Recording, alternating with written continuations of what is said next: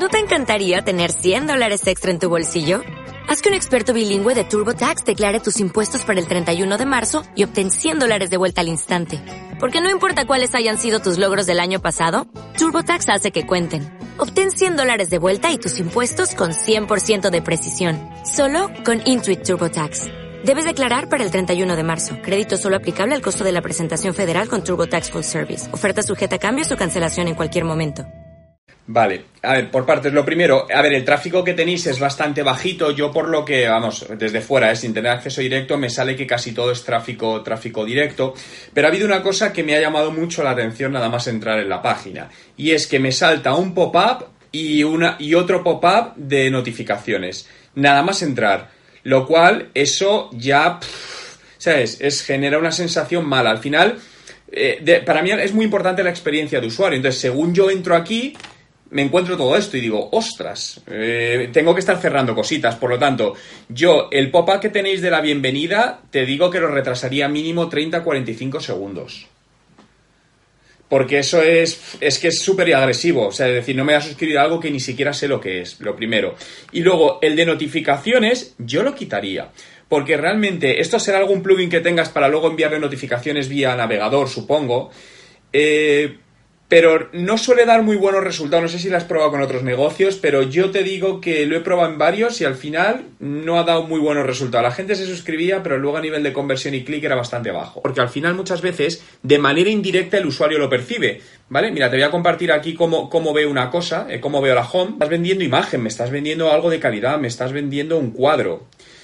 Y luego en la parte derecha tenéis un web chat que me parece genial, pero se me solapa con una campanita roja de notificaciones. Entonces, yo dejaría el chat. La campanita roja, la clico y no hace nada, además, no sé para qué es. Yo en todo caso dejaría el chat, no, no sobrepondría dos cosas. Al final, fíjate, piensa cuál es el objetivo de esta web, que te contacten. Es decir, por ejemplo, hay un call to action que veo que es... Entiendo que ese es tu primer objetivo, que vean eso, ¿no?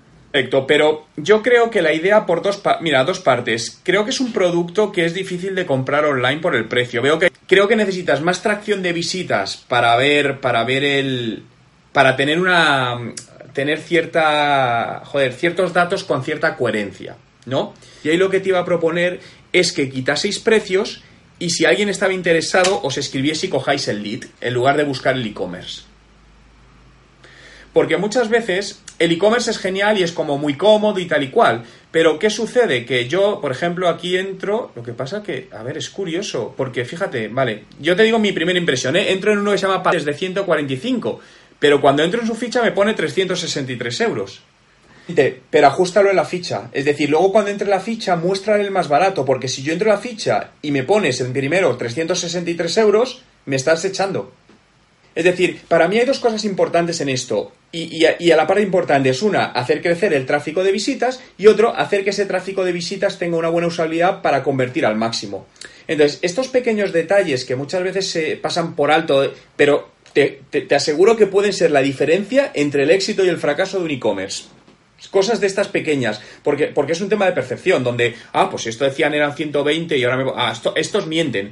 Y ten en cuenta que al final el perfil de gente que, llega a este tipo, de, desconozco el, buyer persona, pero probablemente no sea un perfil muy tecnológico.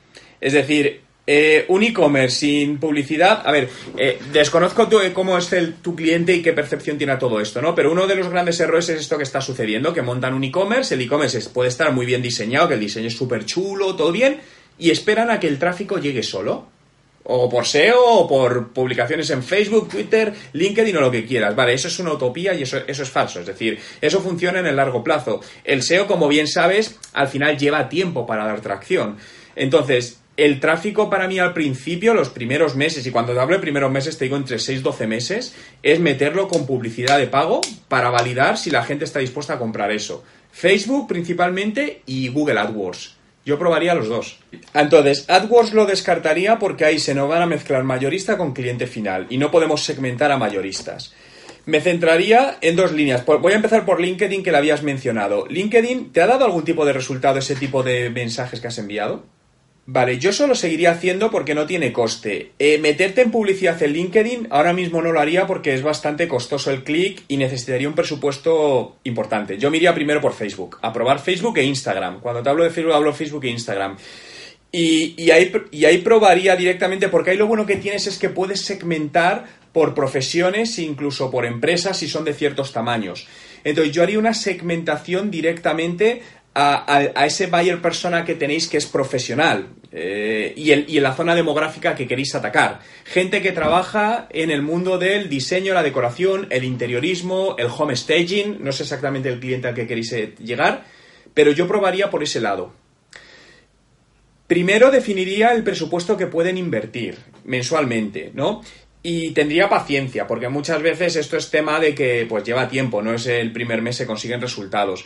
Mi recomendación es que menos de 200, 300 euros al mes no es, eh, sería lo mínimo, 200, 300 euros al mes para ver algo, ¿sabes? Para tener un volumen decente que puedas testar adecuadamente, ¿no? Iría probando remarketing, distintos formatos, vídeos, es decir, ir haciendo pequeñas pruebas, dale tiempo de recorrido, porque muchas veces si no, al final muchas veces paramos una campaña de Facebook demasiado pronto y dice, no ha funcionado, y es que lo que pasa es que no le hemos dado tiempo para optimizar y para que tenga su, su recorrido.